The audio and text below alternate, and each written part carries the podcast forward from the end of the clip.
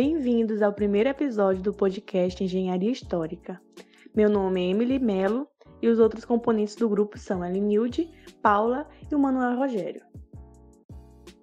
É um prazer enorme estar aqui com vocês, obrigado. Meu nome é Manuel Rogério e o nosso tema escolhido para a gente debater nesse nosso primeiro episódio são de estruturas colapsadas. Então é um prazer enorme estar aqui com você, tá bom? Obrigado pelo convite. E para também acrescentarmos um pouco mais sobre esse tema tão fantástico, nós vamos trazer também um exemplo que ficou, na verdade, bem conhecido, que foi sobre a ponte de Tacoma, que foi em 1940, que durou apenas 4 meses, teve apenas 4 meses de vida. Vamos falar um pouco sobre ela, então seja bem-vindo ao Engenharia Histórica.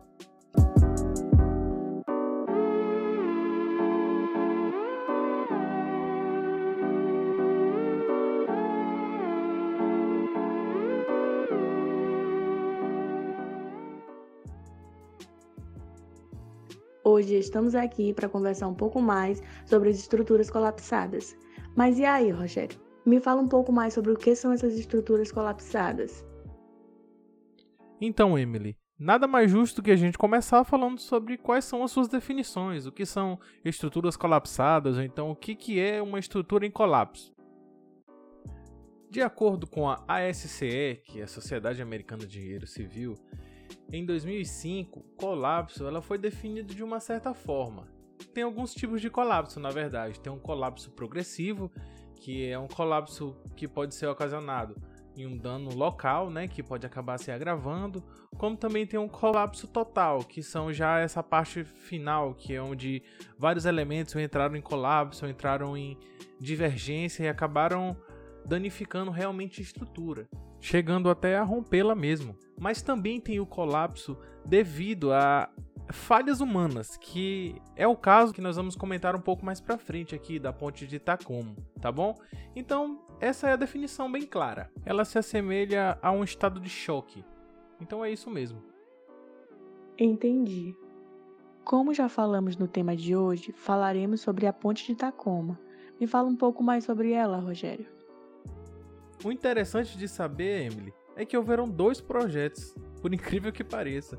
O primeiro era uma ponte suspensa típica, normal, que era com treliças de aproximadamente 7,5 metros. Esse foi o padrão adotado, né?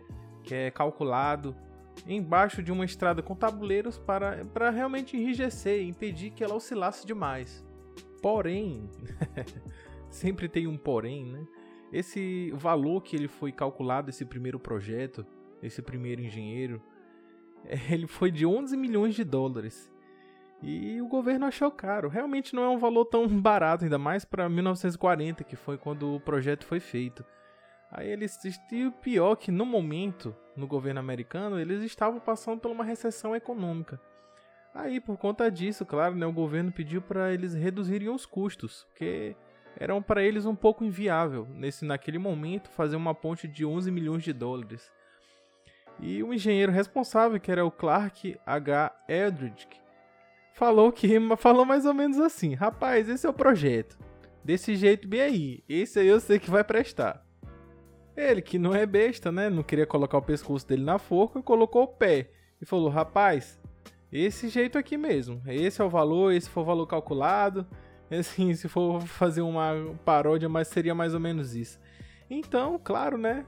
Eu acho que não sei se foi aí, provavelmente não, na verdade, mas aí surgiu um termo muito engraçado. Surgiu não. Aí teve um termo muito engraçado chamado licitação. Que chegou outro engenheiro, um outro bonito aí, e chegou, rapaz, eu faço esse, essa construção aqui mais barato. E claro, ele ganhou, né? 7 milhões, então o valor de 4 milhões a menos em um momento de recessão econômica realmente é, atrai os olhos do governo. Inclusive, essas coisas infelizmente acontecem ainda hoje, né? Não, não se opondo à, questão de licitação, que eu acho que é um meio certo de se fazer, mas uma questão de qualidade, que às vezes é, as pessoas buscam um preço mais barato, um preço que realmente quer o mais barato, mas às vezes não necessariamente é o que realmente vai é, ser o, o, justo, ser o certo. Que, por exemplo, nesse caso, foram 7 milhões que foram para o lixo que a ponte rompeu, não é verdade? Não sabendo esse cara, esse engenheiro que fez isso aí, que ele se meteu foi numa baita de uma enrascada, né? Fazer o quê? Então você está me dizendo que houveram dois projetos. Isso mesmo, houveram dois projetos. Que infelizmente esse segundo projeto, essa alternativa B aí, acabou é, ocasionando a queda da ponte, né? Infelizmente. Mas por que uma ponte tão nova caiu?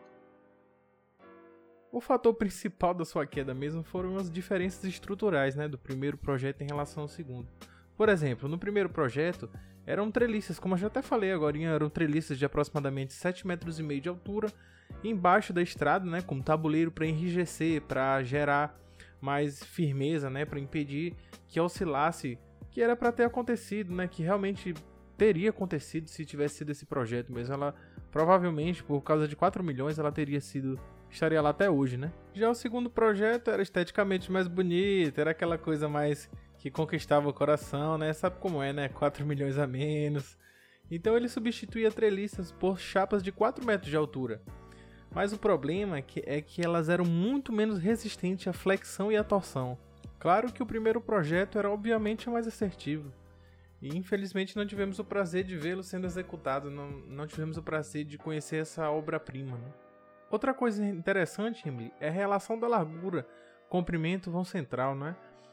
E ela não tinha muita rigidez, tinha muita inércia. E ela também tinha uma largura do vão muito pequena em relação ao comprimento total do vão central, né?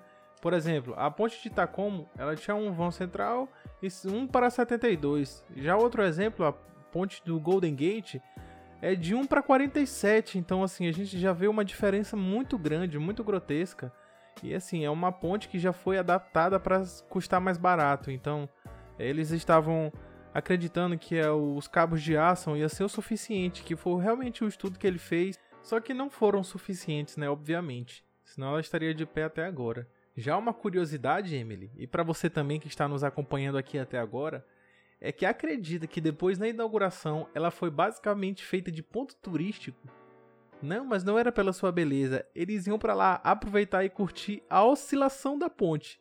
Acredita? A oscilação realmente vertical, ela ficava em uma frequência e eles iam para lá para curtir. Eles viajavam quilômetros para ir lá curtir esse, essa oscilação. Que inclusive na tradução ela ganhou um apelido e na tradução o nome dela é Ponte Galopante. Você acredita nisso? E uma das principais suspeitas da, da ponte ter entrado em colapso mesmo foram os movimentos de torção, é, que foram ocasionados pelos vórtices que foram no canto das placas. Ou seja, ferrou. Então aquela placa que era para realmente economizar dinheiro, a placazinha estava toda bonitinha lá, que eles estavam querendo para ser mais rentável. Infelizmente, elas reforçaram o movimento de torção. Devido no cantinho delas lá, elas acabaram gerando um vórtice de vento lá que aumentou consideravelmente o, o movimento de torção da ponte, que chegaram a 70 km por hora. Então foi isso que ocasionou o colapso da ponte mesmo, tá bom? Ah, entendi. Gostaria de agradecer ao Rogério por ter falado um pouco sobre esse acontecimento histórico e fica aberto o convite para você voltar mais vezes aqui no programa. Foi muito bom. Ouvimos e conhecemos um pouco mais sobre esse assunto tão maravilhoso e edificante. Então, obrigada a você ouvinte, obrigada pela colaboração dos envolvidos. Encerramos aqui o nosso podcast Engenharia Histórica e fique atento aos próximos episódios.